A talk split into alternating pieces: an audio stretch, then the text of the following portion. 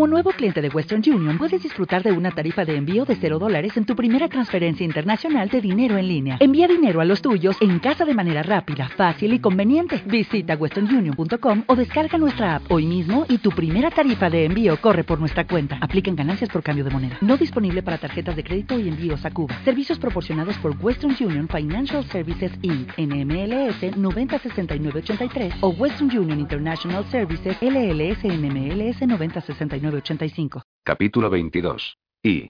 Bronson había averiguado que la distancia en línea recta entre Santa Marinella y su destino era solo de unos 110 kilómetros, aunque sabía que por carretera sería más del doble. 110 kilómetros no es tan lejos, dijo Ángela, mientras apuraba su segunda taza de café. Habían entrado en el comedor a las 7, la primera hora en la que servían desayunos. Estoy de acuerdo. Por la autopista sería una hora, pero en el tipo de carreteras con las que es probable que nos encontremos, creo que serán al menos dos horas de coche. Pero tenemos que hacer algunas cosas antes de llegar allí, así que todo nos llevará un total de tres o cuatro horas. Bronson pagó la cuenta y llevó sus bolsas a la Renault Espace. Su primera parada fue en un kiosco de las afueras de la ciudad, en el que compró un par de mapas a gran escala de la zona situada al noreste de Roma. A unos 8 kilómetros, encontraron un gran centro comercial fuera de la ciudad y, tal y como Bronson había deseado, una gran ferretería. Quédate aquí, dijo él, y cierra la puerta con el seguro, solo por si acaso, no tardaré mucho. ¿Qué talla de pie tienes? Me refiero a la talla europea. 40 o 41, contestó ella, si te refieres a zapatos. Zapatos, pies, da lo mismo. Veinticinco minutos más tarde volvió, empujando un carrito repleto. Ángela salió de un salto mientras él se aproximaba y le abrió la puerta trasera. Dios mío, dijo ella, mientras echaba un vistazo al carro de la compra. Parece que has comprado suficiente para una expedición de una semana. No para tanto, contestó Bronson, pero creo que tenemos que estar preparados. Juntos introdujeron el equipamiento en la parte trasera de la espace. Bronson había comprado guantes, palas, picos, hachas, palancas, un juego de herramientas general, mochilas, botas de escalada, linternas y baterías de repuesto, una brújula, una unidad de GPS de mano, e incluso un largo cable de remolque. ¿Un cable de remolque? preguntó Angela. ¿Para qué necesitas eso? Se puede utilizar para despejar el camino de rocas o de troncos de árboles, cosas de ese tipo. No me hace gracia decir esto, dijo Ángela, pero definitivamente esta Renault no sería el vehículo que elegiría para una excursión a las montañas. Lo sé. No se trata del vehículo adecuado para el lugar al que nos dirigimos, y por eso, no es el que vamos a utilizar. Tengo un plan, dijo él.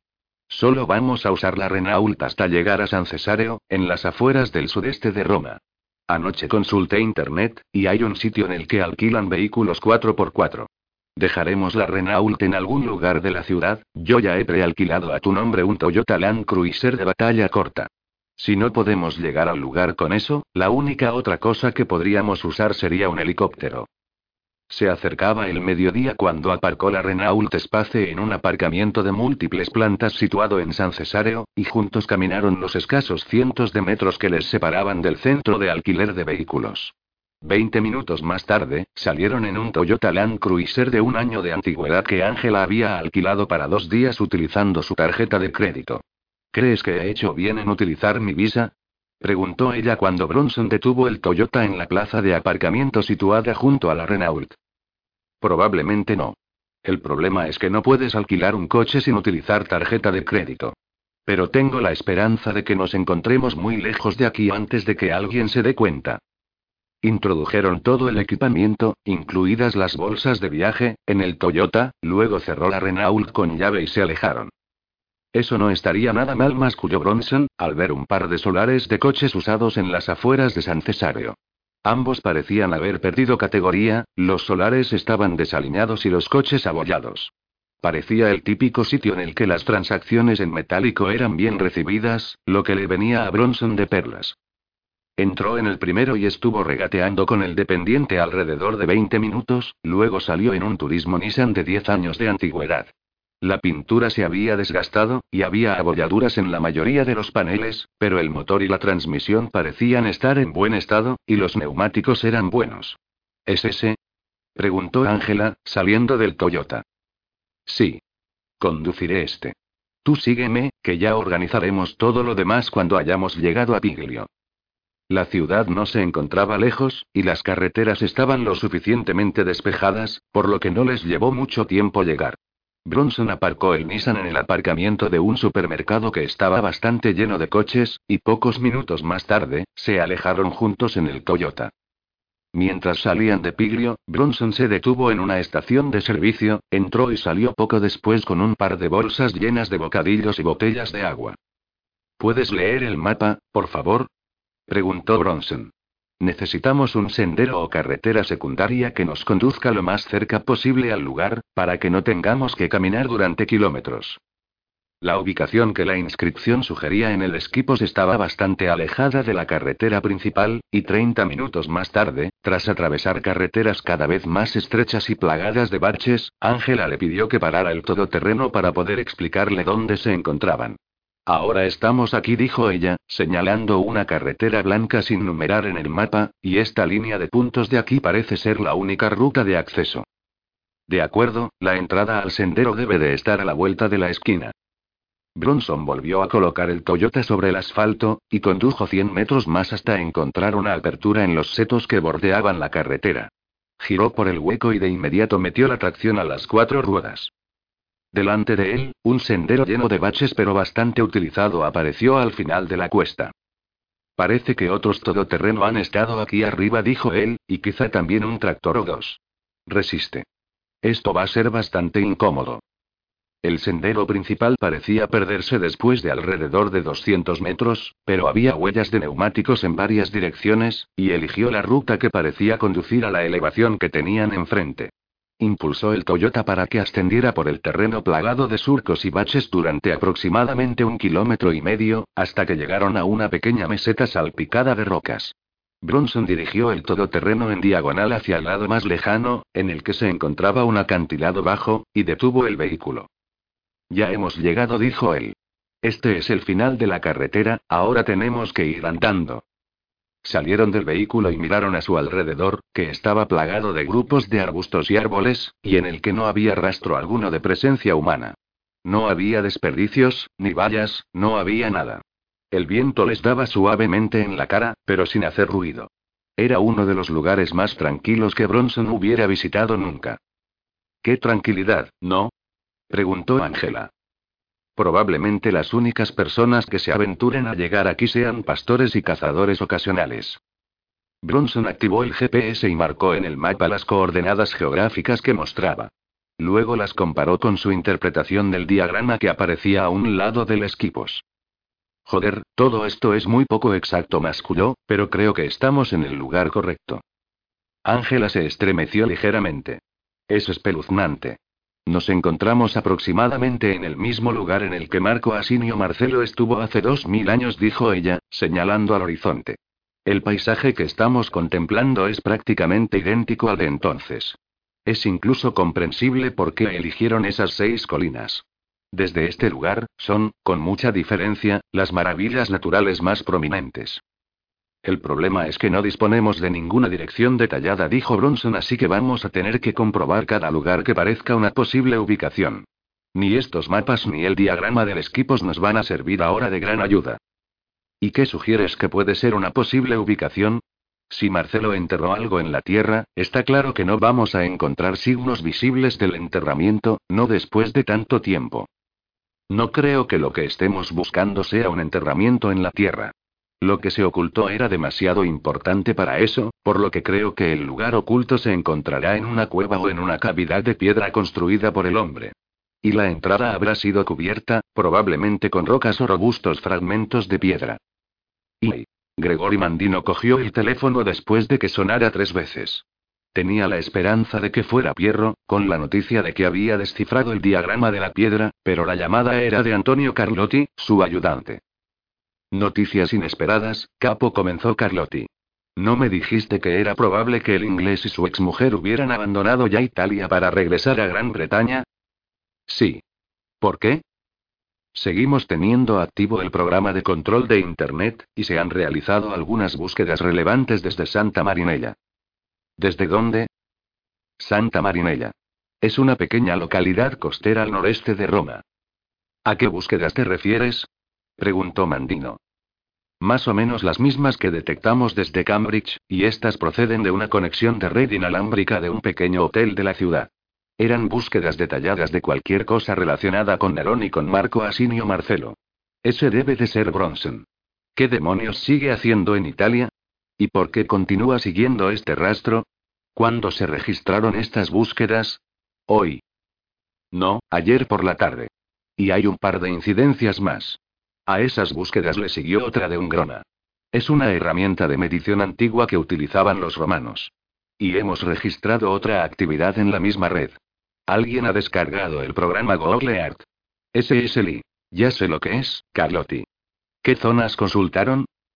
No lo sabemos, capo. Una vez que el ordenador accedió al servidor de Google Earth, no pudimos controlar sus actividades. El usuario estaba trabajando en un sistema cerrado. Esto me huele mal. Bronson todavía por la zona que esté intentando averiguar algo acerca de técnicas de medición romanas, y el hecho de que utilizara después el Google puede significar que está detrás de algún tipo de rastro. ¿Alguna cosa más? Sí. En cuanto me enteré de estas búsquedas, le pedí a uno de mis contactos de la zona de Santa Marinella que averiguara quién se había alojado en el hotel de allí. Me ha llamado hace pocos minutos, y me ha dicho que anoche estuvieron allí dos huéspedes ingleses, un hombre y su esposa, pero que el personal del hotel no dispone de sus nombres porque pagaron la cuenta en efectivo. Lo único que recuerda el recepcionista es que pasaron la mayor parte de la tarde en su habitación. También saben que utilizaron Internet porque les cobraron por ello. Conducían una Renault Espace matriculada en Gran Bretaña y salieron por la mañana temprano. Eso confirma entonces que se trata de Bronson. ¿Qué hiciste? Le he dado el chivatazo a uno de mis contactos en los carabinieri. Pero la última noticia es la que más me ha preocupado, teniendo en cuenta lo que ha ocurrido con el pergamino. Cuéntame. De acuerdo con un de mis contactos en los carabinieri, esta mañana ha sido alquilado un Toyota Land Cruiser en un taller de San Cesareo, cerca de Roma, por una mujer llamada Angela Lewis, que ha pagado dos días de alquiler mediante tarjeta de crédito. Maldita sea, masculló Mandino. Parece que Bronson está siguiendo el mismo rastro que nosotros, aunque no entiendo cómo dijo Carlotti. ¿Estás seguro de que la piedra de la casa no ha sido expuesta con anterioridad? Definitivamente no, pero de alguna forma debe de haberse hecho con otra copia del diagrama que muestra la ubicación del enterramiento. Y si ha alquilado un todoterreno, ha debido de averiguar por dónde iniciar su búsqueda. Espera un momento, dijo Mandino, al recordar otra cosa. Me has dicho que el Toyota fue alquilado en San Cesario esta mañana. Sí. Bueno, al menos eso nos proporciona un punto de partida. Haz que los carabinieri busquen el Toyota. Ya lo he hecho, capo. ¿Alguna cosa más? No. Hasta que averigüemos a dónde se dirige, no podemos hacer otra cosa. Mandino colgó, y marcó el número de Rogan. Pásale el teléfono a Pierro, le ordenó, en cuanto Rogan contestó al teléfono. Pierro. Mandino. ¿Ha tenido suerte con el diagrama? Todavía no, pero estoy seguro de que con un poco de tiempo podremos y... No disponemos de tiempo, dijo Mandino con brusquedad. Acabo de enterarme de que Bronson ha alquilado un todoterreno en un taller al este de Roma, y eso podría significar que ya ha descifrado el diagrama. ¿Dónde ha estado buscando? Sobre todo por el norte de la ciudad, porque creo que Marcelo tenía propiedades por esa zona. Me da la impresión de que Bronson ha sido mejor que usted en esto, Pierro, y se supone que usted es el experto. Le sugiero que comience a buscar algún lugar al este de Roma, y rápido. Si Bronson encuentra la tumba antes que nosotros, me sentiré muy contrariado, y realmente usted no quiere que ocurra eso. Ya sabe lo que está en juego. Capítulo 23. ¿Y? ¿Has encontrado algo? preguntó Bronson, mientras Ángela recorría el camino de hierba en su dirección. Llevaban buscando aproximadamente dos horas y no habían encontrado nada, aparte de un puñado de cartuchos de escopeta usados. Al principio observaron juntos, siguiendo una cuadrícula lógica, pero luego se separaron a fin de cubrir más terreno. Solo tierra respondió Ángela. Estoy harta, hambrienta y sedienta. Voy a tomarme un respiro. Los dos descendieron por la ladera en dirección al Toyota. Bronson abrió las puertas y encendió el motor para recibir el agradable frescor del aire acondicionado. Ángela sacó los paquetes con los bocadillos y se los pasó a Bronson para que eligiera uno. Me tomaré el de ensalada de pollo, dijo él, y le quitó el celofán. ¿Estás seguro de que nos encontramos en el lugar correcto? preguntó Ángela, mientras quitaba el envoltorio a un bocadillo de jamón y miraba con cierta incertidumbre la rosada carne de su interior. Sinceramente, no. El punto del diagrama del esquipos debe cubrir un territorio bastante extenso. Si alguien hubiera inventado la brújula y se la hubiera entregado a Marcelo para que se orientara, habría sido mucho más sencillo. Pero así, estamos dando palos de ciego. ¿Realmente tienes la esperanza de que haya dejado algún tipo de indicador para poder encontrar de nuevo la ubicación exacta, en caso necesario? Dijo Ángela. Todos estos acantilados y laderas me parecen muy similares. ¿Qué tipo de indicador? No lo sé, una flecha tallada en una roca, algo así. Puede que lo hiciera, comentó Bronson, pero la marca puede haberse erosionado con el paso de los siglos. Eso es muy alentador. Gracias. Vamos a beber algo, sugirió Bronson, y luego volvemos a intentarlo. Tres horas más tarde continuaban su búsqueda. Habían rastreado la meseta de un extremo al otro. Bronson había subido a la cima de la ladera y la había comprobado, pero no había encontrado nada, mientras que Ángela había trepado por los montones de rocas irregulares que delimitaban el perímetro de la meseta. Bronson estaba dispuesto a abandonar y a dirigirse de vuelta al todoterreno cuando de repente Ángela lo llamó. ¿Qué pasa? Bronson se aproximó al lugar en el que ella estaba de pie, situado junto al acantilado bajo que indicaba el borde superior de la meseta y un pequeño sendero a la izquierda de donde habían pasado la mayoría del tiempo buscando. A unos cinco pies por encima del suelo, Bronson pudo ver algo que parecía ser una pequeña letra V sobre una roca, de unos cinco centímetros de altura, pero tan desgastada y erosionada que tuvieron que recorrer la hendidura con los dedos para asegurarse de que sus ojos no les engañaban. ¿Lo sientes? Preguntó Angela. Creo que sí, sí dijo Bronson, pero se puede tratar de una V o de lo que haya quedado de la letra M o de la W, o incluso de una flecha boca abajo, ¿no crees? Está tan erosionada que podía ser cualquier cosa. Ángela recorrió con los dedos los dos lados de la hendidura. No noto ninguna otra letra, dijo ella. Puede que no haya ninguna más, sugirió Bronson, y supongo que es más probable que corresponda a una V. Marcelo no habría deseado que alguien encontrara esto por casualidad, por lo que el indicador que dejara debió de haber sido bastante discreto. Tampoco habría querido que aparecieran sus iniciales sobre la piedra, y para mí tiene sentido que utilizara una simple V para Vanidici. ¿Y ahora qué? preguntó Angela. Bronson señaló la base de la roca que tenían enfrente, donde había un revoltijo de rocas que obviamente habían permanecido intactas durante años, probablemente siglos. Vamos a averiguar qué hay debajo de ese montón, dijo él. Espérate aquí, voy a traer el todoterreno. Se dirigió al Toyota, encendió el motor y dio marcha atrás hasta colocarse lo más cerca posible de la pared de la roca. Abrió la puerta trasera y sacó la palanca, luego introdujo la punta por detrás de una de las rocas de menor tamaño de la parte superior del montón y la retiró haciendo palanca. Cayó al suelo con un satisfactorio estrépito. ¿Puedo ayudarte? preguntó Ángela. No dijo Bronson con un gruñido, porque estas malditas rocas son muy pesadas, y lo único que puedo hacer es desplazarlas. Pero puede que sea una buena idea que hagas fotografías cada vez que logre mover un par, solo para documentar la escena. Ángela se dirigió al Toyota para coger una botella de agua y la cámara digital, y Bronson soltó otra roca de la parte superior del montón. Cuando se desprendió, se quedó mirando con incredulidad la piedra que había detrás.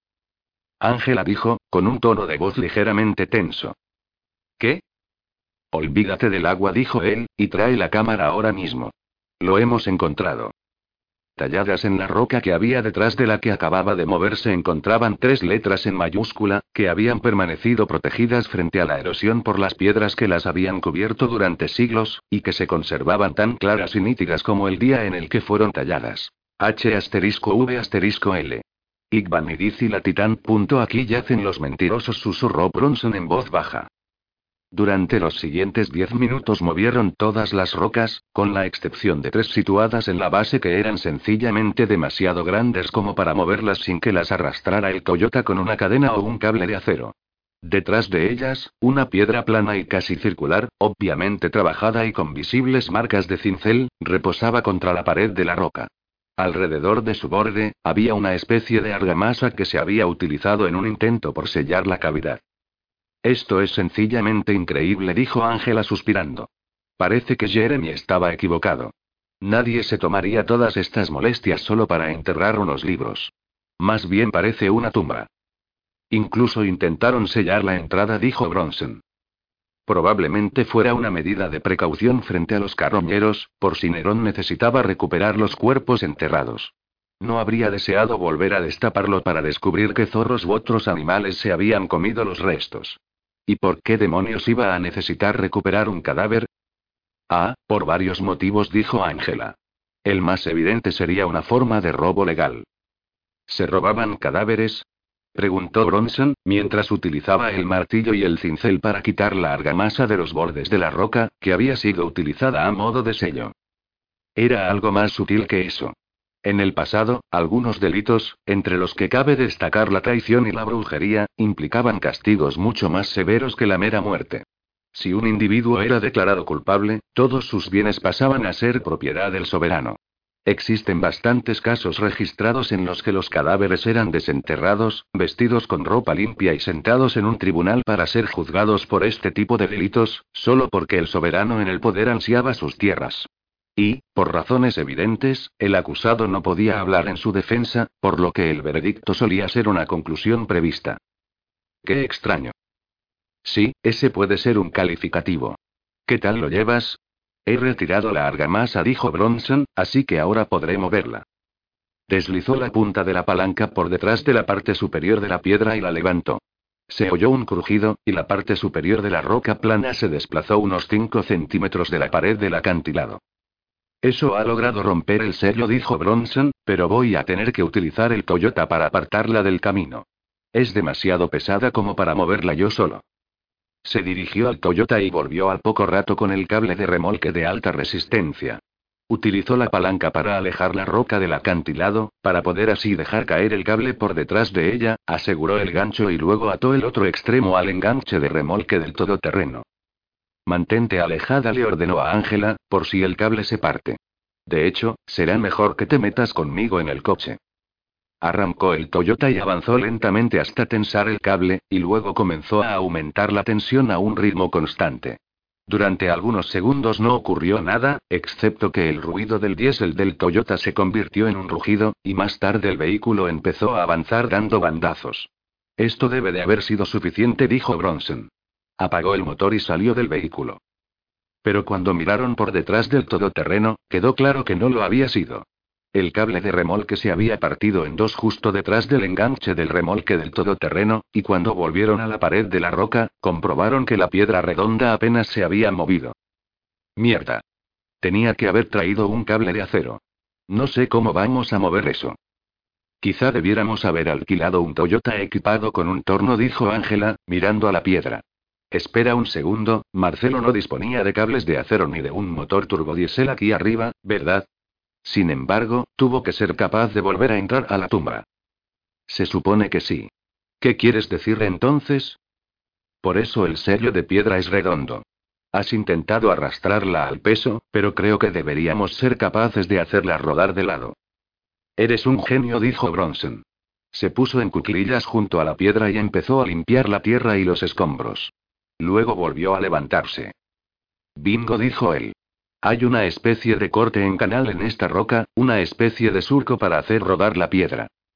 Bronson trepó por las rocas hacia el otro lado de la piedra, clavó la palanca en su base y la levantó. Con una facilidad sorprendente, la piedra se movió ligeramente, rodando unos 5 centímetros. Sigue, dijo Ángela animándolo.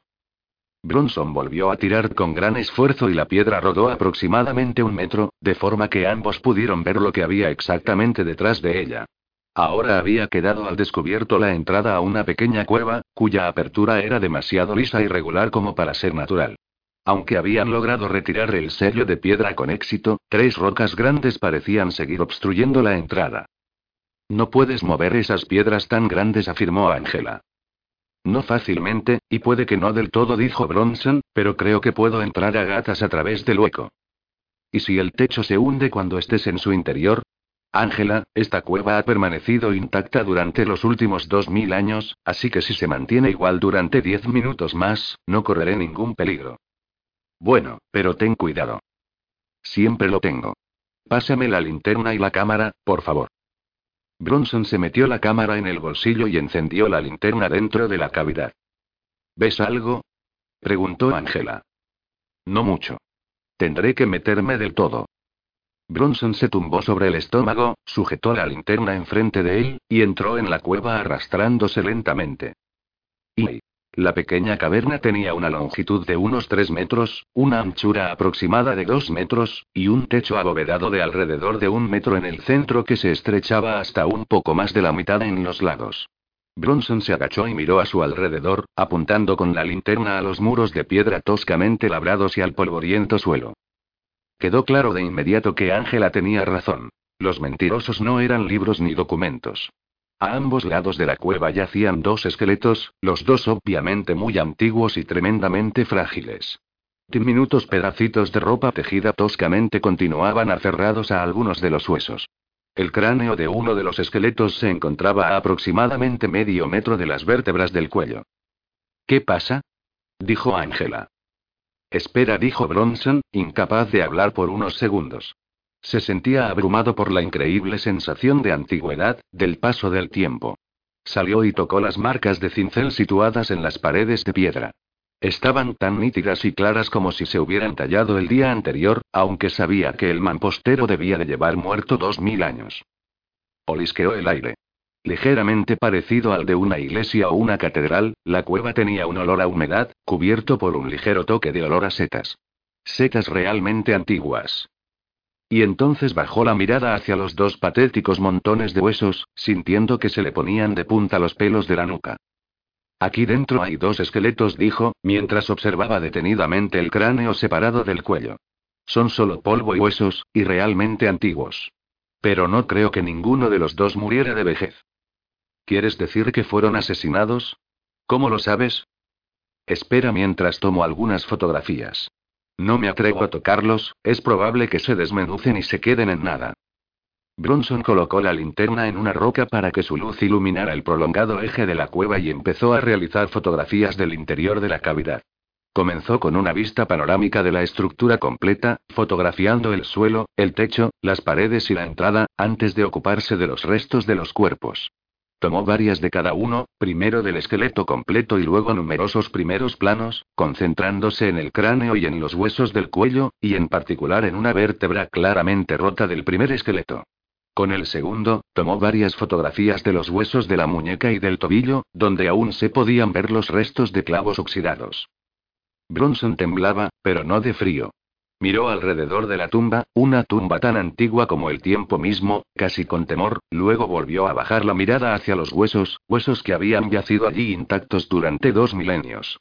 Los huesos de dos hombres. Uno decapitado, y el otro, crucificado.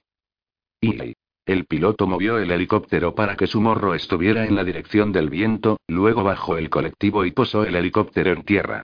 Se giró ligeramente en su asiento y asintió con la cabeza mirando a Mandino. Adelante, dijo Mandino, y señaló a su derecha, hacia el lugar donde el 4x4 que habían visto desde el aire permanecía aparcado, a unos 60 metros de distancia a través del escarpado terreno. Uno de los hombres abrió la puerta lateral y saltó a tierra. Volvió a entrar en el helicóptero, cogió un rifle de asalto Kalashnikov y soltó el seguro. Esperó a que apareciera su compañero, y luego ambos hombres comenzaron a correr a toda prisa en dirección a su objetivo, con las armas preparadas. Mandino y Rogan observaron a salvo desde el helicóptero cómo se aproximaban. Tenían la esperanza de que Bronson y la mujer los hubieran conducido a la tumba. Mandino estaba impresionado ante su tenacidad. En otras circunstancias, incluso les habría perdonado la vida. Los dos hombres se separaron cuando estuvieron a unos 30 metros del vehículo, a fin de aproximarse desde diferentes lados, y para que hubiera dos blancos, en caso de que se produjera un tiroteo. Mandino observaba con ojo crítico cómo se aproximaban, pero el resultado no fue el esperado. Casi de inmediato, los dos hombres se colgaron los rifles por encima del hombro, miraron en el interior del todoterreno, y corrieron de vuelta al helicóptero. En el momento que se abrocharon el cinturón de seguridad y se colocaron los cascos, Mandino comenzó a preguntarles. ¿Qué ha ocurrido? Es otro todoterreno, contestó uno de ellos, con un ligero jadeo. Estamos buscando un Toyota Land Cruiser, ¿no es así? Así es, contestó Mandino. Bueno, ese es un Nissan Patrol de batalla corta. Tiene un aspecto muy similar, pero se trata de un vehículo diferente. Ese tiene un porta-rifles y el capó está frío. Probablemente pertenezca a un cazador o a algún granjero local que haya venido hasta aquí arriba esta mañana y esté todavía en algún lugar de las colinas. Mierda, masculló Mandino, y volvió a dirigirse al piloto. Volemos de nuevo. Deben de estar por algún sitio cerca de aquí. Con la escena registrada en la tarjeta de memoria del interior de su cámara, Bronson volvió a echar un vistazo alrededor de la cueva. No podía entender por qué un par de cadáveres putrefactos, aunque uno de ellos hubiera sido decapitado y el otro crucificado, pudieron haber sido de tal importancia para el emperador romano. Los cadáveres no eran precisamente algo extraño en la antigua Roma, por lo que, o bien había algo realmente especial en torno a estas dos víctimas, o había algo más escondido en la cueva. Bronson se volvió a guardar la cámara en el bolsillo e iluminó la estancia con la linterna, observando con atención cada milímetro de roca. Pero no fue hasta que inspeccionó el interior una segunda vez cuando, en el extremo más alejado de la cueva, vio lo que parecía ser una piedra tallada, con forma cuadrada, en la que quizá hubiese una inscripción o algo que explicara su hallazgo. Avanzó a gatas por el suelo, pero al llegar a ella, descubrió que la piedra no contenía nada. Parecía como si alguien hubiera aplanado la superficie superior para realizar una inscripción, pero nunca hubiera terminado el trabajo. Fue al comenzar a retroceder marcha atrás cuando observó una línea de un material más oscuro que recorría la parte inferior de la piedra. Volvió a aproximarse a gatas para analizarla con mayor detenimiento, y pronto se dio cuenta de que lo que había supuesto que era una piedra tallada era en realidad una piedra plana que reposaba sobre otra, de mayor tamaño, una losa a modo de tapalera. El hueco entre las dos había sido sellado con algo que le parecía una especie de cera gruesa. El pulso de Bronson comenzó a acelerarse. Era evidente que las dos piedras formaban una especie de caja fuerte, y lo que se encontrara oculto en su interior había sido guardado en secreto, permaneciendo protegido frente a los elementos durante dos milenios. Eso tenía sentido. No solo eran importantes los cadáveres, sino también lo que se había enterrado junto a ellos. Realizó un par de fotografías de las dos piedras, y luego intentó levantarla de arriba, pero se quedó atascada. Necesitaba aumentar la fuerza de la palanca para poder mover la piedra que hacía las veces de tapalera. Bronson gateó hasta la entrada de la cueva y llamó a Ángela. He encontrado algo más, dijo él, pero necesito una palanca para ver su interior. Espera un momento. Durante unos segundos se hizo el silencio, y luego Bronson oyó el tintineo del acero contra la roca y el extremo de la herramienta apareció por la estrecha entrada de la cavidad. Gracias. Volvió a gatas al otro extremo de la cueva y deslizó el extremo de la palanca en el interior de la cera que actuaba a modo de sello, pero la cera, o lo que fuese, estaba mucho más dura de lo que había imaginado, así que lo volvió a intentar, pero esta vez clavando la herramienta con firmeza entre las dos losas de piedra, y luego intentando levantar la piedra superior haciendo palanca. Pero no había forma de moverla. Iba a tener que romper el sello de cera que rodeaba la mayoría del borde de la piedra antes de poder moverla. Supuso que el sello era hermético, lo que al menos quería decir que lo que hubiera en el interior de la caja fuerte de la piedra estaría en buen estado. Bronson volvió a introducir la palanca en la cera y forcejeó, moviéndola a ambos lados hasta que logró sacarla.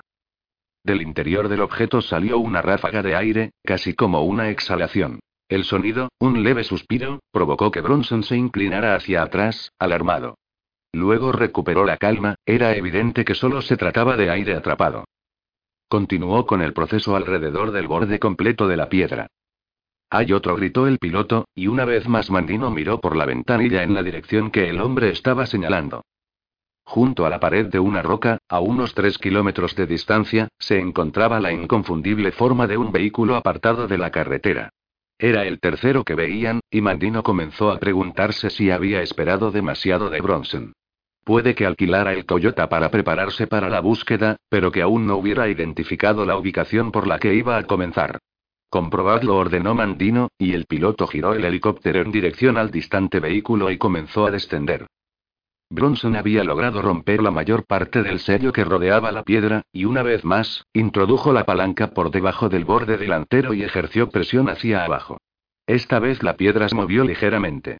Aumentó la presión paulatinamente con la palanca, y con un repentino chasquido, el sello de cera cedió y la tapa de piedras movió de costado y cayó al suelo de la cueva.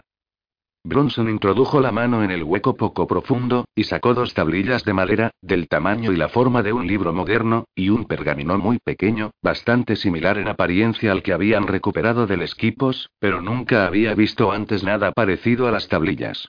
Cada una estaba compuesta por dos fragmentos lisos de madera, y uno de los lados estaba asegurado con una cinta de algo que parecía una especie de alambre a modo de bisagra rudimentaria.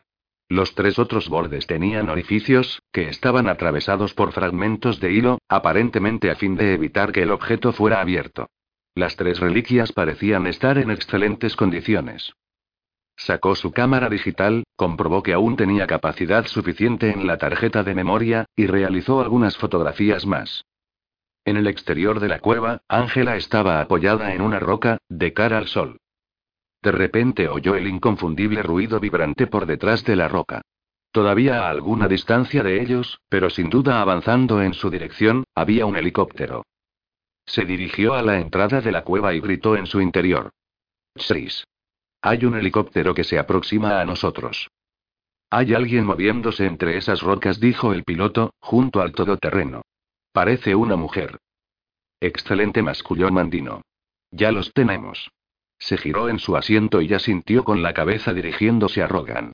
Prepárate, le ordenó. Bronson cogió los dos objetos que se parecían a un libro y el pergamino, y retrocedió a toda prisa. En la entrada, se los entregó a Ángela, y luego se arrastró hasta la entrada tan rápido como le fue posible. Cuando salió a la luz del sol, pudo ver que el helicóptero se disponía a aterrizar a unos 50 metros de distancia. Metámonos en el todoterreno, gritó. Corrieron en dirección al Toyota y entraron de un salto. Ángela alargó la mano hacia el asiento de atrás, cogió una toalla que había traído, y con sumo cuidado envolvió las reliquias en ella, luego introdujo el paquete en la guantera que tenía enfrente. Bronson arrancó el motor, puso la palanca de cambio en primera y se alejó con el gran vehículo de la cueva. Por el amor de Dios, aterrice, gritó Mandino, mientras observaba cómo el Toyota se alejaba de la pared de roca. No le preocupaba que Bronson hubiera arrancado el todoterreno, ya que sabía que la carretera pavimentada estaba a más de un kilómetro y medio de distancia y que el helicóptero podría dar caza fácilmente al vehículo antes de que llegaran allí. Su principal prioridad ahora era ver lo que el inglés había descubierto. No puedo, dijo el piloto. El suelo es tan irregular que no me puedo arriesgar a descender. Hay rocas por todas partes. Lo único que puedo hacer es sostenerlo en el aire a poca altura para que usted y sus hombres puedan saltar a tierra. No me lo explique, gilipollas. Hágalo. El piloto bajó la palanca del colectivo hasta que el freno derecho entró en contacto con el suelo, entonces mantuvo el helicóptero en el aire. Mandino se quitó los cascos y saltó, seguido de Rogan y de dos Picciotti, y los cuatro hombres se dirigieron a la entrada de la cueva que había quedado expuesta. Igban y la Titán, dijo Mandino, mientras observaba las tres letras que se encontraban talladas por encima de la entrada de la cavidad. Si habían provocado que Bronson huyera antes de poder inspeccionar toda la cueva, eso sería el fin del asunto, pero si el inglés se había llevado algo del lugar, tendrían que detenerlo, y tendrían que hacerlo antes de que abandonara la ladera. Tú ordenó señalando al más pequeño de sus dos hombres entra y averigua qué hay ahí dentro. Cumpliendo sus órdenes obedientemente, este se quitó la chaqueta y la funda de pistola que llevaba al hombro. Rogan le entregó una linterna, y avanzó culebreando hacia el interior de la cueva. Menos de medio minuto después, su cabeza apareció por el hueco. Aquí solo hay dos esqueletos, dijo a voces. Muy antiguos. Olvida caso, ordenó Mandino. Lo sé todo acerca de ellos. Lo que tienes que encontrar son libros o pergaminos, algo así. El hombre volvió a desaparecer en el interior de la cueva, pero reapareció transcurridos escasos minutos. Aquí no hay nada de eso, dijo él, pero en el rincón más profundo hay una especie de caja de piedra, una roca hueca con otra plana que se ha utilizado a modo de tapalera. Está vacía, y hay algunas huellas en el polvo de dentro. Creo que había algo en su interior que se han llevado. Mandino maldijo. De acuerdo, volvamos al helicóptero, ordenó. Tenemos que detener a Bronson, cueste lo que cueste. Capítulo 24. Ángela se había puesto el cinturón bien fuerte, pero se había dado la vuelta en su asiento para comprobar si alguien los seguía. ¿Hay rastro de ellos? gritó Bronson, a un tono más elevado del ruido del motor y del impacto de la suspensión mientras el Toyota rebotaba por encima del terreno irregular y plagado de surcos. Todavía no gritó ella. ¿Cuánto queda para la carretera principal? Joder, aún está lejos. Ese helicóptero puede adelantarnos en cualquier momento. El helicóptero se elevó en el aire en cuanto los cuatro hombres se pusieron los cinturones de seguridad, y giró de inmediato en dirección oeste, hacia el borde de la meseta y hacia la ruta que Mandino sabía que Bronson debía tomar para volver a la carretera principal. Mandino se giró en su asiento. Debemos detenerlos antes de que lleguen a la carretera, dijo él, y señaló al hombre que se encontraba sentado junto a Rogan. Tú eres el que más puntería tiene. Cuando estemos enfrente de ellos, usa tu Kalashnikov e intenta inutilizar el todoterreno. Apunta a los neumáticos y al motor, si puedes. Si eso no los detiene, dispara a la cabina, aunque los prefiero a los dos con vida, si es posible. El hombre cogió su rifle de asalto A-47, retiró el cargador y extrajo la bala de la recámara. Comprobó que los cartuchos estaban correctamente cargados, volvió a colocar el cargador en su posición y montó el arma. Ya estoy preparado, dijo él. El otro hombre extendió la mano, deslizó hacia atrás la puerta lateral del helicóptero y la aseguró, dejándola abierta. En el asiento delantero, Mandino se inclinó hacia adelante, para ver si veía el vehículo desde el helicóptero. Entonces señaló en línea recta adelante, hacia una columna de humo que se alzaba desde el sendero escarpado y apenas visible que recorría el lateral de la colina que tenían enfrente. Ahí está, gritó. El piloto asintió con la cabeza, hizo cabecear el morro del helicóptero hacia abajo, y se dirigió a un lugar más bajo de la ladera. Bronson conducía más bruscamente de lo que lo había hecho en toda su vida. No tenía duda alguna de quién iba en el helicóptero, y también sabía con seguridad lo que les sucedería si no lograban escapar. Ángela se agarró al brazo de Bronson y apuntó hacia la izquierda, por donde pasaba el helicóptero, a aproximadamente 50 metros de distancia volando bajo, y los adelantaba sin ningún problema. Ahí está, gritó. Bronson apartó los ojos de la carretera durante apenas un segundo. El helicóptero estaba lo suficientemente cerca como para ver que uno de los hombres llevaba un rifle de asalto. Mierda, tienen un Kalashnikov. Gritó. Agárrate fuerte. El helicóptero descendió y se colocó delante de ellos, para luego desaparecer de la vista tras un grupo de árboles. ¿Están aterrizando? preguntó Ángela, completamente desesperada. Probablemente no. El piloto intentará posicionar el helicóptero de modo que bloquee el sendero que conduce a la carretera, para que el hombre pueda disparar a nuestro motor. ¿Qué podemos hacer entonces? Bronson pisó los frenos con fuerza, y giró la rueda a la izquierda. Vamos a salir del sendero, dijo él. Alejó el vehículo del camino plagado de baches, y eligió la mejor ruta que pudo entre los árboles y los arbustos, sin dejar en ningún momento de descender por la colina en dirección a la carretera. Bronson estaba en lo cierto. El piloto del helicóptero descendió con el aparato prácticamente a la altura del suelo, e intentó bloquear el camino, con el lateral derecho y la puerta abierta orientados hacia la colina, mientras el hombre que llevaba el Kalashnikov observaba a su objetivo. Pero transcurridos un par de minutos, el Toyota continuaba sin aparecer. Debe de haber abandonado el sendero, dijo Mandino. Vuelva a ascender y búsquelo, y esta vez no lo pierda de vista cuando realice el descenso. En escasos segundos, el piloto volvió a avistar el todoterreno, que seguía una trayectoria errática e imprevisible colina abajo. El vehículo iba virando con brusquedad mientras Bronson conducía por entre los árboles y otros obstáculos de la ladera. Descienda allí, ordenó Mandino, señalando a los pies de la colina, donde había gruesos árboles y el camino serpenteaba a lo largo del hueco que dejaban. Bronson debía atravesarlo si quería llegar a la carretera. ¿Quiere que aterrice? preguntó el piloto. No. Manténgase volando bajo y estabilice el aparato. Mi hombre necesitará una plataforma estable para disparar a su objetivo. Mientras el Toyota bajaba a toda velocidad la colina en dirección al helicóptero, este descendió en picado. El Toyota se encontraba a menos de 100 metros de distancia cuando el hombre que llevaba el Kalashnikov comenzó a disparar. Llegó la hora del espectáculo, masculló Bronson cuando vio los fogonazos del arma de fuego. Viró el Toyota incluso con más violencia, para que se convirtiera en el blanco más difícil posible. Luego soltó las manos del volante, solo el tiempo suficiente para pasarle a Ángela la pistola bereta que había conseguido del guardaespaldas de Mandino. Era más pequeña que la Browning, por lo que pensó que le resultaría más fácil de manejar. Cógela con la mano derecha, gritó a mayor volumen que el del ruido del motor, pero no coloques el dedo en el gatillo. Miró de reojo a toda velocidad.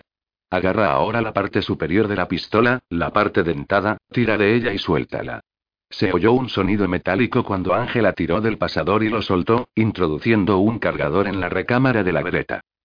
Observa ahora la parte trasera de la pistola, prosiguió Bronson, mientras continuaba dando bandazos con el Toyota de forma imprevisible a través del escarpado terreno. ¿Está el martillo montado? Hay una pequeña pieza metálica que apunta hacia atrás, dijo ella, observando el arma. Eso es. Sujétala ahora con la mano derecha, y levanta el dedo pulgar hasta que encuentres una palanca en el lateral. La tengo. Eso es el seguro, dijo Bronson. Cuando quieras efectuar un disparo, bájalo haciendo clic, y no dejes de apuntar a través de la ventanilla, por favor, añadió, mientras Ángela movía el arma ligeramente en su dirección. Dios, jamás he disparado un arma. Es sencillo. Solo tienes que apretar el gatillo hasta que hayas vaciado el cargador. Cuando se encontraban a unos 50 metros del helicóptero, Bronson bajó la ventanilla del asiento de Ángela. Comienza a disparar, gritó. Ángela apuntó con la vereta al helicóptero y se estremeció al apretar el gatillo. Bronson sabía que sería un completo milagro que Ángela alcanzara al helicóptero. Disparar un arma de relativa poca precisión desde un vehículo en marcha a toda velocidad por un terreno plagado de baches no era tarea fácil como para poder disparar con precisión. Pero los helicópteros son relativamente frágiles, y si podían hacer creer al piloto que existía la posibilidad de que una bala dañara su aparato, éste se alejaría para ponerse a salvo. En sus circunstancias, era lo mejor que cabía esperar. Al tiempo que Ángela efectuaba el primer disparo, una bala hizo añicos el parabrisas y pasó justo entre ellos antes de salir por la puerta trasera del Toyota. La voluta del cristal los puso nerviosos. Bronson viró bruscamente hacia la izquierda y luego a la derecha, provocando que el Toyota casi volcara. Ángela gritó y se le cayó la pistola, que fue a parar al hueco que había entre su asiento y la puerta. Se agachó para cogerla, pero no lo logró. Chris, lo siento, gritó. Tengo que abrir la puerta para poder cogerla. No, ya es demasiado tarde. Prepárate. No les quedaba otra alternativa. Bronson aceleró el Toyota en dirección al helicóptero. Mandino le gritaba al hombre que llevaba el Kalashnikov, quien, a pesar de la proximidad de su objetivo, seguía encontrando dificultades para alcanzarlo. El hombre armado efectuó dos tiros más al vehículo que se aproximaba a toda prisa, y entonces se abrió el mecanismo del A-47 al disparar la última bala. Presionó el disparador para soltar el cargador vacío, cogió uno nuevo y lo colocó en su lugar, pero durante esos escasos segundos el Toyota había avanzado 10 metros, y parecía continuar acelerando. Giró el mecanismo para introducir una bala, seleccionó el mecanismo automático y volvió a apuntar. A esa distancia, ahora probablemente inferior a 20 metros, simplemente no podía fallar. El piloto observaba, cada vez más alarmado, cómo se aproximaba el todoterreno, perdiendo los nervios al ver que el Toyota se situaba a unos 50 metros. Tiró de la palanca del colectivo, puso el motor a la máxima potencia y ascendió en el aire y, precisamente en ese mismo momento, en la parte trasera del aparato, el hombre que llevaba el arma apretó el gatillo y arrojó una ráfaga de balas de 7,62 milímetros en dirección al todoterreno. Había apuntado correctamente, pero la sacudida del helicóptero al elevarse en el aire lo cogió por sorpresa y los proyectiles se estrellaron sin causar daño alguno contra el suelo. ¿Qué demonios está haciendo? Le gritó Mandino al piloto. Salvando su vida, eso hago. Si ese todoterreno nos hubiera alcanzado, estaríamos todos muertos. Estaba jugando a ver quién era el más valiente. Habría girado bruscamente en el último momento. No estaba dispuesto a arriesgarme. Ya he presenciado lo que queda después de un impacto contra un helicóptero, dijo el piloto con brusquedad, mientras dirigía el helicóptero hacia la carretera principal, siguiendo de nuevo la nube de polvo que levantaba el Toyota a su paso. Mientras el Toyota rugía por debajo del helicóptero, Bronson pisó el acelerador aún con más fuerza, y se dirigió al sendero plagado de baches. Dios mío, masculló Ángela. Creí de verdad que ibas a impactar contra él. He estado a punto, reconoció Bronson. Si no hubiera ascendido, habría tratado de esquivar el morro. ¿Por qué no detrás? preguntó Ángela. Había más sitio detrás de él. No era una buena idea. Hay un rotor de cola, y si impactas contra él, acabas hecho lonchas de salami. A propósito, añadió en tono jocoso, espero que eligieras un seguro a todo riesgo cuando alquilaste el todoterreno, porque parece que se ha agujereado bastante.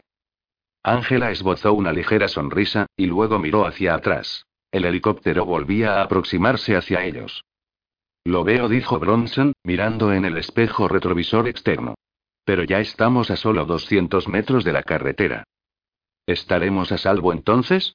Ángela no parecía muy convencida. No lo sé, pero eso espero. Lo último que necesitan esos tipos es publicidad, y disparar contra un vehículo en una carretera pública es una forma de garantizar el interés por parte de todos los medios de comunicación. Confío en que solo nos persigan e intenten abatirnos cuando nos detengamos. En cualquier caso, no existe otro lugar al que podamos dirigirnos. Al final del sendero, Bronson miró a ambos lados, condujo el Toyota hasta la carretera y pisó el acelerador. El motor diésel comenzó a bramar al meter el turbo, mientras el gran todoterreno bajaba por la carretera a toda velocidad en dirección a Piglio. Mandino estaba ronco de dar órdenes a gritos. Gracias a su completa incompetencia gritó al piloto, han logrado llegar a la carretera. Puedo llevarles allí, dijo el hombre que llevaba el arma. Tendrán que conducir en línea recta, convirtiéndose así en un blanco fácil. Se supone que se trata de una operación encubierta, dijo Mandino con brusquedad. No podemos efectuar disparos con armas automáticas contra un vehículo en una carretera pública. Dio un toquecito al piloto en el hombro. ¿Cuánto combustible nos queda? El piloto comprobó los mandos. Suficiente para otros 90 minutos en el aire, dijo él. Bien. Reduzcamos la velocidad y sigámoslos. Tarde o temprano se verán obligados a detenerse en algún sitio, y entonces entraremos en acción. No veo el helicóptero, dijo Ángela, sacando el cuello por la ventanilla del Toyota. Quizás hayan abandonado. Bronson negó con la cabeza. Ni lo sueñes, dijo él. Está en algún lugar, siguiéndonos. ¿Podemos ir más deprisa que el helicóptero? No, ni aunque fuéramos en un Ferrari, contestó, pero espero que no tengamos que hacerlo. Con que lleguemos a Piglio, será suficiente. El tráfico era escaso por las carreteras rurales, pero había los suficientes coches alrededor como para evitar que sus perseguidores tuvieran la oportunidad de aterrizar en la carretera para intentar detenerlos, o al menos, en eso confiaba Bronson. Luego miró hacia adelante y señaló hacia una indicación de la carretera. Piglio dijo él, ya hemos llegado. El helicóptero se mantenía a 500 pies de altura, y cuando el Toyota entró en la localidad por debajo de ellos, Mandino dio órdenes al piloto para que descendiera aún más. ¿Dónde estamos? preguntó Mandino. Es un lugar llamado Piglio, contestó Rogan, quien seguía el rastro de su ubicación en una carta de navegación topográfica, por si necesitaran refuerzos desde tierra. Se trataba de una pequeña localidad, pero no podían arriesgarse a perder a su presa por sus calles. El Toyota se había visto obligado a reducir la velocidad debido al intenso tráfico local, y el helicóptero se encontraba prácticamente detenido en el aire, mientras sus ocupantes observaban con atención. No les quitéis la vista de encima, ordenó Mandino. Casi hemos llegado, dijo Bronson, mientras conducía el Toyota por la calle lateral, siguiendo las indicaciones del supermercado. Segundos más tarde condujo el todoterreno hacia el aparcamiento, encontró una plaza libre, detuvo el vehículo y salió de él. No olvides las reliquias, dijo, mientras Ángela lo seguía. Ángela metió cuidadosamente la toalla y su preciado contenido en su bolso. ¿Has cogido la cámara? preguntó ella. Sí. Vamos. Bronson se dirigió a la entrada principal del supermercado, en el que numerosos de los clientes se encontraban mirando hacia el helicóptero, que se mantenía detenido en el aire a unos 100 metros de distancia. Aterrice lo más cerca que pueda, le dijo Mandino al piloto. No puedo aterrizar en el aparcamiento, no hay suficiente espacio, pero allí hay una extensión de tierra en la que podré hacerlo. Hágalo lo más rápido posible. Una vez que hayamos salido, vuelva al aire. Rogan, quédate en el helicóptero y ten el móvil a mano. El piloto giró el helicóptero hacia la derecha y descendió en dirección a la zona de hierba que se encontraba junto al aparcamiento del supermercado. El Nissan está allí, ¿no? dijo Ángela. Sí, pero no podemos subirnos en él y marcharnos así sin más. Sería demasiado evidente. Esperaremos aquí. Bronson llevó a Ángela hacia el lado izquierdo del vestíbulo de la entrada y observó el helicóptero con atención. Tendrán que aterrizar para que alguien pueda salir y seguirnos a pie, dijo él, y no pueden aterrizar en el aparcamiento, está demasiado atestado. Mira, allá va. Y observó cómo el helicóptero se alejaba y comenzaba a descender. Vayamos andando, y no corriendo, dijo él, mientras le apretaba a Ángela la mano. Sin ni siquiera mirar al helicóptero, avanzaron hasta el lugar en el que Bronson había aparcado el Nissan. Lo abrió, entró y arrancó el motor, luego salió marcha atrás de la plaza de garaje y se alejó del edificio, sin prisas, con el antiguo vehículo. Treinta segundos después, Mandino y sus hombres entraban corriendo en el aparcamiento, en dirección al Toyota, mientras el helicóptero se mantenía detenido en el aire por encima de sus cabezas. Pero Bronson ya se había alejado, y conducía en dirección a la vía Prenestina y hacia Roma. Una hora más tarde, tras una minuciosa búsqueda en el aparcamiento y en el supermercado, Gregory Mandino se vio obligado a afrontar una realidad muy desagradable. Era evidente que Bronson y la mujer habían logrado escapar. El Toyota había sido abandonado en el aparcamiento, y ya había comenzado a llamar la atención debido a los evidentes impactos de bala que tenía en el parabrisas y en la carrocería. Miraron por la ventana trasera y vieron que seguían allí las herramientas y el equipamiento que Bronson había utilizado. Uno de los hombres había clavado la hoja de un cuchillo en las dos ruedas delanteras para garantizar que su presa no pudiera alejarse. Los tres hombres habían registrado cada rincón del supermercado, y luego habían ampliado su búsqueda a las tiendas y las calles de los alrededores, e incluso habían buscado en algunos restaurantes, hoteles y cafeterías, pero sin éxito. Puede que tuvieran a un cómplice esperándolos aquí, sugirió Rogan. Entonces, ¿qué hacemos? Todavía no hemos acabado con esto, dijo Mandino con un grudido. Todavía están por algún lugar de Italia, en mi territorio. Voy a encontrarlos y a asesinarlos a los dos, aunque sea lo último que haga en la vida. Capítulo 25. Y.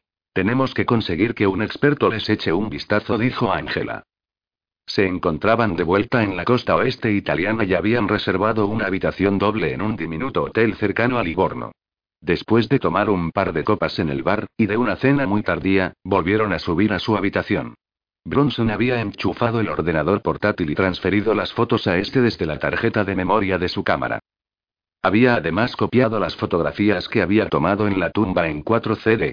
Le dio uno a Ángela, metió dos de ellos en dos sobres que enviaría a su dirección y a la de Ángela en Gran Bretaña al día siguiente, y se quedó con otro para él. Solo entonces desenvolvieron las tres reliquias que Bronson había extraído de la tumba.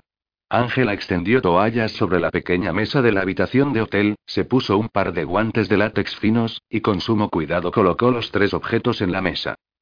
¿Qué son exactamente? preguntó Bronson. Estos dos son dípticos. Un díptico es una especie de cuaderno rudimentario. Sus superficies interiores están recubiertas de cera, para que se pudieran escribir notas, y luego borrar lo que se había escrito, rascando con algún objeto punzante la superficie de la cera. Pero estos son muy especiales, prosiguió. ¿Ves esto? preguntó ella, señalando a un pequeño bulto de cera que estaba unido a una hebra que atravesaba una serie de orificios perforados en los bordes de las tablillas de madera. La hebra estaba partida por muchos lugares en ambas reliquias, pero Ángela no había intentado retirarla, ni abrir ninguno de los dípticos. Bronson asintió con la cabeza. La hebra recibe el nombre de linum y las perforaciones se conocen como foramina. Para evitar que las tablillas se abriesen, la hebra se aseguraba con un sello, como en estos, algo que por lo general se hacía con los documentos legales para protegerlos frente a los falsificadores. Así que hemos recuperado un par de documentos legales del siglo I. Ah, estos son más que eso, mucho más. Este sello es, casi con total seguridad, el emblema imperial del emperador Nerón. Te haces una idea de lo extraño que resulta encontrar un texto desconocido de ese período de la historia en estas condiciones. Ese sello de cera que había alrededor de la piedra de la cueva parece haberlo conservado prácticamente intacto. Es como la tumba de Tutankamón, es igual de poco común. Aunque Tutankamón sin el oro ni las joyas, dijo Bronson, mirando los dípticos más de cerca. Los dos me parecen algo estropeados. Eso es solo la pintura o el barniz de la superficie. La madera parece estar prácticamente en perfectas condiciones. Se trata de un hallazgo verdaderamente importante. ¿No vas a mirar en su interior? preguntó Bronson. Ángela negó con la cabeza. Ya te lo he dicho antes, no se trata de mi campo de especialización. Debemos entregárselo a un experto, y registrar cada una de las etapas de su apertura. ¿Y qué pasa con el pergamino? Podrías echarle un vistazo. ¿Sabes el latín suficiente para traducirlo, no? Sí, dijo Ángela con tono de duda. Supongo que puedo intentar traducir parte de él. Con las manos temblorosas, cogió el pergamino y lentamente, con sumo cuidado, desenrolló los primeros 10 centímetros. Observó el texto en latín, cuya tinta parecía estar tan negra como el día en que el pergamino fue escrito, y leyó las palabras para sí misma, moviendo los labios lentamente mientras lo hacía. ¿Y? preguntó Bronson. Ángela negó con la cabeza. No puedo estar segura, dijo ella, caminando de un lado para otro. Puedo estar en lo cierto, como puedo no estarlo. ¿Qué? ¿A qué te refieres? No. Mi traducción debe de ser errónea. Mira, tenemos que encontrar a un experto, alguien que sepa manipular las reliquias con profesionalidad, y que las pueda traducir correctamente. Y sé quién puede hacerlo. Y todo ha sido un poco caótico, Mandino, ¿no es así? Preguntó Bertucci, con tono de desprecio. Los dos hombres se habían vuelto a reunir en la misma cafetería que en ocasiones anteriores, pero esta vez el equilibrio de poderes había cambiado. Si le he entendido correctamente, prosiguió Bertucci, en realidad tenía las reliquias al alcance de su mano, y al inglés a su merced, pero de alguna manera se las ha arreglado para dejarlo escapar con ellas. Este desastre apenas inspira confianza en su habilidad para que este asunto tenga un resultado satisfactorio. No tiene de qué preocuparse, Eminencia, dijo Mandino, con un tono de seguridad ligeramente forzado. Disponemos de varias pistas que podemos seguir, y no debería subestimar las dificultades a las que Bronson se enfrenta. Sé, gracias a mis fuentes en la policía, que no dispone de un pasaporte válido, por lo que no puede abandonar Italia ni por mar ni por aire. Se ha proporcionado información detallada acerca del vehículo que conducía a todos los cuerpos de policía europeos, y se ha encargado al personal aduanero que lo busque. Estamos muy cerca de atraparlo, y no hay nada que pueda hacer el inglés por evitarlo. Suponga que decide no abandonar Italia, ¿qué ocurría entonces? Que seguirle el rastro resultaría aún más fácil. Tenemos vigilantes por todos lados. Espero que esté en lo cierto, dijo Betuti. Debe asegurarse de que no escape. Se levantó para marcharse, pero Mandino le hizo un gesto para que volviera a sentarse. No hemos hablado del asunto de los cuerpos, dijo él. Está claro que conoce sus identidades, así que, ¿qué debemos hacer con ellos? ¿Los cuerpos, Mandino? ¿Qué cuerpos? Pregúntele a cualquier católico dónde fueron enterrados esos dos hombres y le contestará que la tumba de uno se encuentra aquí en Roma y que los huesos del otro fueron enviados a Gran Bretaña en el siglo VII. Enviados por el Papa Vitaliano, cardenal, el autor del códice. Él sabía que los huesos no eran de quienes él había afirmado. Vitaliano nunca se habría desprendido de reliquias auténticas. Eso son puras conjeturas. Es posible, pero ambos sabemos que la tumba de Roma no contiene el cuerpo que el Vaticano afirma. Lo que hemos encontrado lo demuestra, y ahora sabe que no es verdad. Es verdad en lo que respecta al Vaticano, y eso es lo único que importa. Nuestra opinión es que los cuerpos que ha hallado son exactamente los de aquellos que afirma la inscripción que se encuentra sobre la tumba, son los cuerpos de los mentirosos, y carecen de interés para la Santa Madre Iglesia. Y ahora los documentos han sido robados de la cueva, por lo que no hay prueba alguna de lo que está insinuando. Lleve a algunos de sus hombres a la llanura y destruyan los huesos por completo. ¿Y entonces, ahora tenemos que dirigirnos a Barcelona? preguntó Bronson. ¿Puedes decirme al menos por qué? Se encontraban en el interior del Nissan saliendo de Livorno y se dirigían hacia la frontera con Francia. Iba a ser un largo viaje, sobre todo porque Bronson había decidido permanecer en las carreteras secundarias siempre que le fuera posible, para evitar los posibles controles de carretera. Había más de 20 carreteras que atravesaban la frontera franco-italiana, y Bronson sabía que la policía italiana podía estar presente en cada una de ellas, y que sería probable que se concentraran en las autopistas y en las carreteras principales. En realidad, no le preocupaba demasiado que lo pararan, porque nadie sabía que conducía un Nissan. La policía lo estaría buscando en una Renault Espace, y ese vehículo se había quedado en un rincón del aparcamiento de San Cesario. Hace aproximadamente diez años, respondió Ángela, justo después de que empezara a trabajar en el Museo Británico, llevé a cabo una investigación de 12 meses en el Museo Egipcio de Barcelona, en la que trabajé junto a un hombre llamado Josep Puente, que era el papirólogo residente. ¿Qué quieres decir con eso? La papirología es el término genérico del estudio de los textos antiguos escritos en una amplia gama de materiales, entre los que se incluyen los pergaminos, las víctelas, que son las pieles de ovejas o cabras, el cuero, el lino, fragmentos de madera, tablillas de cera y pedazos de cerámica, conocidos como ostraca. Supongo que la disciplina se dio a conocer como papirología simplemente porque el material de escritura más común que ha sobrevivido es el papiro. Josep Puente es un renombrado experto en textos antiguos. Y me imagino que sabe latín, ¿no es así? Ángela asintió con la cabeza. Al igual que el pobre de Jeremy Goldman, si te especializas en este campo, acabas adquiriendo un conocimiento aceptable de los idiomas de la antigüedad. De hecho, Josep sabe latín, griego, arameo y hebreo. Ángela se quedó en silencio, y Bronson le dirigió una mirada. ¿Qué pasa? preguntó. Existe otro motivo por el que quiero viajar hasta allí, dijo ella. ¿Cuál? No te dije lo que leí en el pergamino, simple y llanamente porque no podía creerlo. Pero si Josep Puente ofrece la misma traducción que hice yo, el museo sería el lugar ideal para anunciar el hallazgo al mundo, ya que Josep cuenta con la credibilidad y experiencia necesarias como para ser creído, y eso va a ser de vital importancia, porque no tienes ni idea de la oposición con la que nos enfrentaremos si nuestra identidad se hace pública. Los hombres con pistolas serán los que menos nos preocupen. Bronson la volvió a mirar. Dime cuál ha sido tu traducción, le pidió Bronson. Pero Ángela negó con la cabeza. No puedo hacerlo, puede que esté equivocada. De hecho, confío en estarlo. Tendrás que esperar hasta que lleguemos a Barcelona. Y Antonio Carlotti no estaba precisamente de buen humor. A su jefe, Gregory Mandino, estaba obsesionado con esa ridícula búsqueda de la pareja de ingleses y de las reliquias que habían logrado encontrar en las colinas cercanas a Piglio, pero la mayor parte del trabajo que implicaba lograrlo había recaído sobre las espaldas de Carlotti.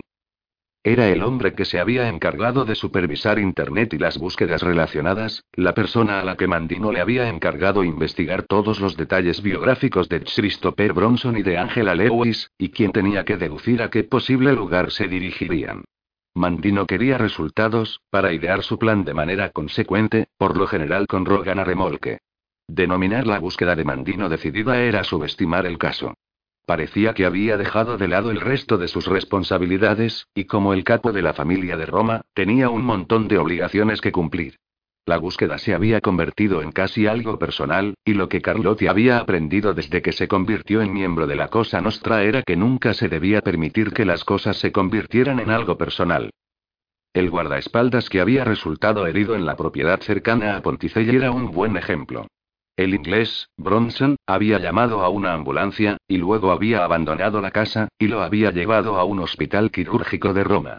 Sin embargo, para Carlotti, un guardaespaldas que había recibido un disparo ya no servía de nada. Conocía al tipo, incluso le caía bien, pero no había logrado cumplir su misión, y eso era suficiente.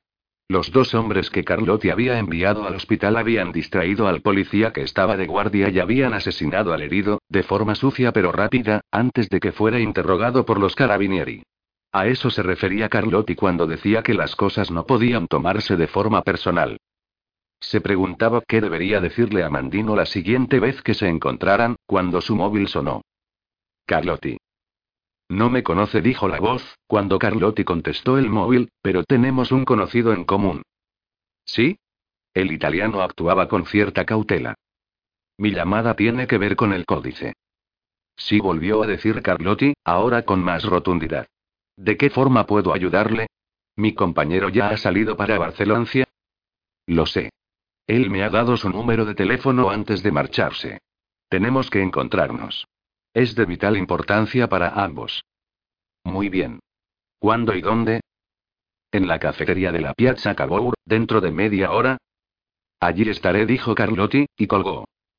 Entonces, ¿de qué forma puedo ayudarle, Eminencia? preguntó Antonio Carlotti, mientras Bertuti se sentaba aparatosamente en el asiento que tenía enfrente. Mejor dicho, ¿cómo puedo ayudarle yo? dijo Bertuti. Se inclinó hacia adelante y se agarró con fuerza la barbilla. ¿Cree en Dios, Carlotti?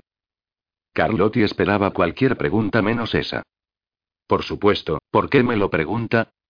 Bertuti prosiguió hablando, haciendo caso omiso a su pregunta. ¿Y, cree que el Santo Padre es el representante elegido de Dios en la tierra? ¿Y que Jesucristo murió por nuestros pecados? En realidad, esos son tres preguntas, cardenal. Pero la respuesta es la misma para todas, sí, lo creo. Bien dijo Bertucci, porque eso es el quid del problema al que me enfrento. Gregory Mandino habría respondido no. No es simplemente un impío. Es un consumado ateo y un terrible oponente del Vaticano y de la Iglesia Católica, y de todo lo que ésta representa. Carlotti negó con la cabeza. Conozco a Gregory desde hace muchos años, cardenal. Sus creencias personales no evitarán que lleve a cabo su misión. Me gustaría compartir con usted la confianza que deposita en él. ¿Qué sabe de la búsqueda que está llevando a cabo? En detalle, muy poco contestó Carlotti, con cautela. Yo he estado sobre todo a cargo del soporte técnico. Pero usted es el número dos de la organización, ¿no es así? Sí. Por eso tiene mi número. Bertucci asintió con la cabeza. Permítame explicarle la situación a la que hemos llegado. Se trata de una búsqueda comenzó que se inició en el siglo VII bajo el mandato del Papa Vitaliano. Una búsqueda que podría afectar el futuro de la Santa Madre Iglesia. ¿Y qué es exactamente esa exhomologésis? preguntó Carlotti, tras escuchar la explicación de Bertucci acerca del códice vitaliano. Es una falsificación, explicó Bertucci, y comenzó a relatar una historia completamente ficticia que había ideado la noche anterior pero muy convincente. Se trata de un documento que tiene como objeto demostrar que Jesucristo no murió en la cruz. Aunque añadió con una sonrisa la fe de los verdaderos cristianos es lo suficientemente sólida como para descartar tal invento, y el Vaticano puede demostrar la falacia del documento en sí, pero la existencia de este pergamino es suficiente para crear dudas acerca de nuestra religión. Con cada vez más personas apartándose de la Iglesia, sencillamente no podemos permitirnos que salgan a la luz ese tipo de dudas. Carlotti parecía desconcertado. Pero creía que Gregory había recuperado la exhomologésis. Pensaba que era lo que se había ocultado en la casa de las afueras de Ponticelli. Mandino se la llevó de la propiedad, pero hemos descubierto un texto adicional en la parte inferior del pergamino. Dicho texto dice que existe otra copia del documento, así como dos dípticos, son una especie de libros antiguos con tapas de madera, que podrían demostrar la validez del pergamino. Sabemos que esos dos dípticos, así como el pergamino, deben ser falsificaciones, pero sencillamente no nos podemos permitir que el contenido de dichos documentos salga a la luz. Estas tres reliquias adicionales han sido robadas por el inglés Bronson y su exmujer. Carlotti continuaba pareciendo confundido. Sé de la existencia de Bronson, y entiendo lo que quiere decir, cardenal, pero confiemos en que Gregory recupere dichos objetos cuando llegue a Barcelona. Siguiendo las instrucciones de Mandino, Carlotti había estudiado detenidamente los antecedentes de Bronson y de la señora Lewis. De los dos, el único posible vínculo con académicos europeos era el trabajo de investigación que la señora Lewis había llevado a cabo previamente con Josep Puente, motivo por el que Carlotti había enviado a dos de sus hombres para que vigilaran el Museo Egipcio de Barcelona, con información detallada de la apariencia física de Bronson y Lewis, y motivo por el que Mandino se encontraba de camino a España. Eso es precisamente, dijo Bertucci, inclinándose hacia adelante con seriedad para dar énfasis a lo que estaba diciendo lo que me preocupa. Por desgracia, Mandino y yo nunca hemos visto el asunto de la misma forma, y me ha dicho que, una vez que recupere las reliquias, intentará hacerlas públicas. Con sus creencias religiosas, o mejor dicho, antirreligiosas, eso no me ha sorprendido, y no parece preocuparle el daño irreparable que su actuación provocará a la Iglesia. Entonces, ¿qué puedo hacer yo al respecto? preguntó Carlotti. Bertucci se inclinó aún más hacia adelante, bajó el tono de voz e hizo la sugerencia que llevaba ideando los últimos tres días. Diez minutos más tarde, Bertucci le dio la mano a Carlotti y se marchó de vuelta al Vaticano.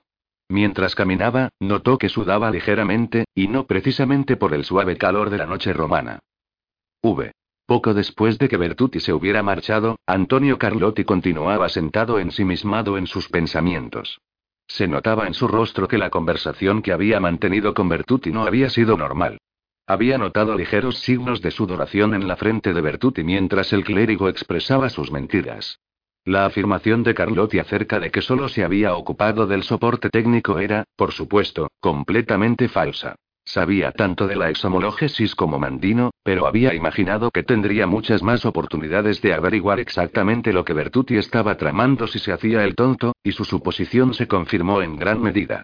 Lo único que tenía que hacer ahora era decidir si debía transmitirle lo que Bertucci le había contado a Mandino, que era la opción más lógica, y dejar que él tratara con Bertucci a su vuelta a Roma, o hacer algo distinto. Algo que, de forma extraña, lograría exactamente lo que Bertucci deseaba, al mismo tiempo que le reportaría a Carlotti ciertos beneficios. Pero se trataba de un paso muy importante, y antes de actuar tenía que estar seguro de que podría lograr su objetivo. Por fin, sacó el móvil y mantuvo una larga conversación con uno de sus hombres de mayor confianza, una llamada que incluía instrucciones muy específicas y en absoluto corrientes.